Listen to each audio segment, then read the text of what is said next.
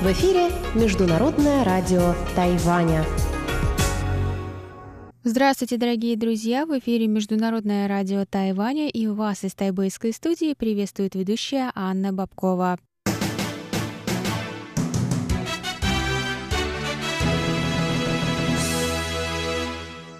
Сегодня четверг, 21 февраля, и мы с вами начинаем с выпуска новостей, а затем вы услышите наши тематические передачи четверга, радиопутешествие по Тайваню с Чеченой Кулар, Тайвань и тайваньцы с Марией Ли и звуки города с Валерией Гемрановой и Иваном Юмином. И сегодня, кстати, они отмечают свой день рождения. Так что не пропустите этот особенный для них выпуск. И завершит наш эфир повтор передачи прошлой недели Наруан Тайвань с Игорем Кобылевым. Если вы слушаете нас на частоте 5900 кГц, то для вас вещание продлится полчаса, однако оставшиеся передачи вы можете прослушать на нашем сайте в любое удобное для вас время, а на частоте 7590 кГц наше вещание продлится час. А мы переходим к выпуску главных новостей Тайваня сегодняшнего дня.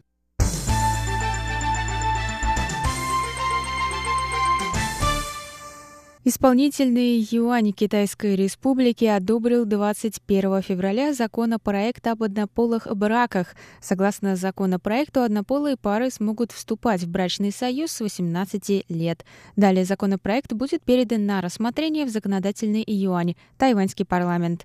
В законопроекте описаны различные права однополых брачных союзов, включая право на наследство, медицинские права, усыновление и моногамию – Премьер-министр Су Джин Чан выразил надежду, что и сторонники, и противники однополых браков смогут проявить уважение друг к другу.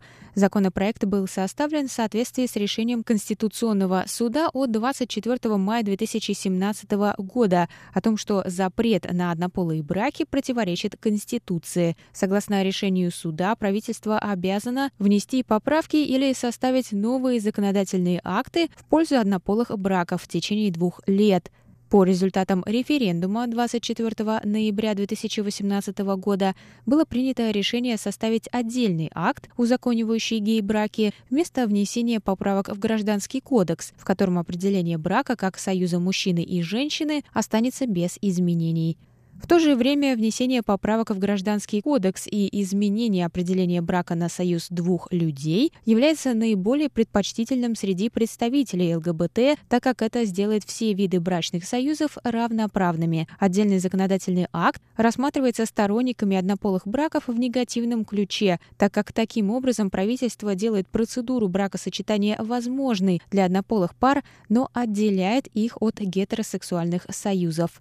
Закон получил название «Исполнительный акт интерпретации судебного юаня номер 748» во избежание разногласий между противниками и сторонниками однополых браков. Ожидается, что новый закон вступит в силу до 24 мая.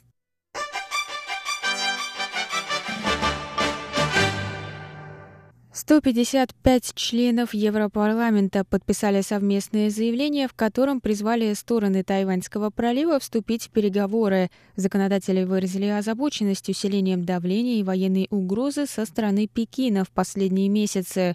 В заявлении европейские законодатели призвали Китай отказаться от военных угроз и восстановить диалог с Тайванем на официальном уровне на благо сохранения мира и стабильности в регионе.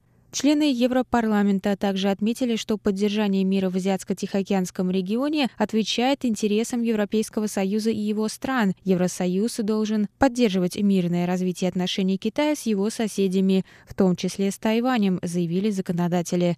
В заявлении было также сказано, что ЕС поддерживает важное участие и вклад Тайваня в деятельность международных организаций. Копия этого документа была передана президенту Цай Инвэнь, председателем группы дружбы с Тайванем в Европарламенте Вернером Лангеном, который посетил Тайвань с делегацией.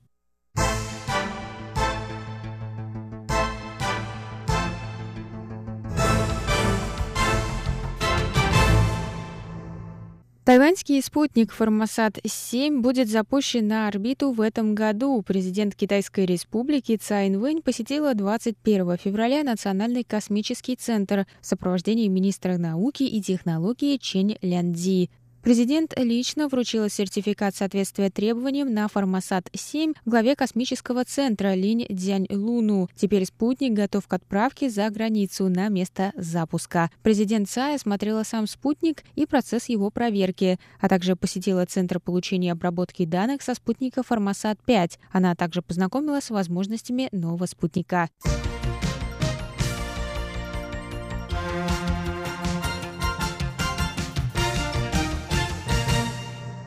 Президент Китайской республики Цай Инвэнь на днях обратилась к дипломатическим представителям различных стран на Тайване, сказав, что Тайвань стремится сотрудничать со странами, которые разделяют схожие взгляды и надеется сделать свой вклад в мировое развитие.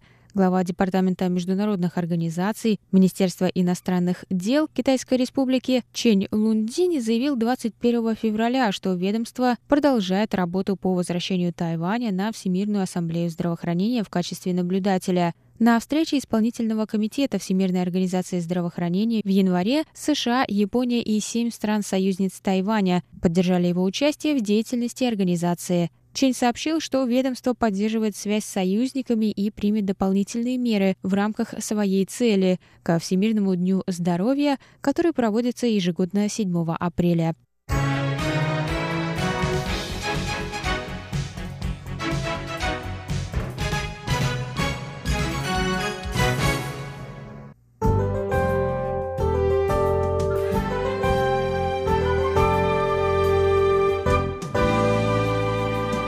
А сейчас прогноз погоды. Сегодня в Тайбэе было до 24 градусов тепла, местами прошли кратковременные дожди.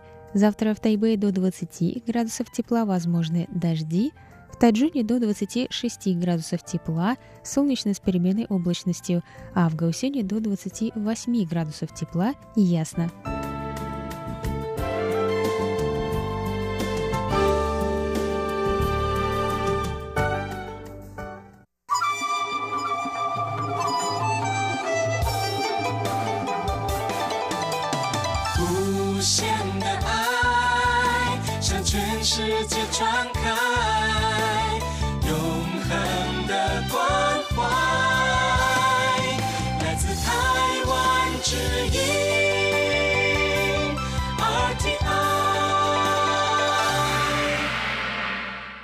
Это был выпуск новостей на волнах МРТ за четверг, 21 февраля. Для вас его провела и подготовила ведущая Анна Бабкова. Я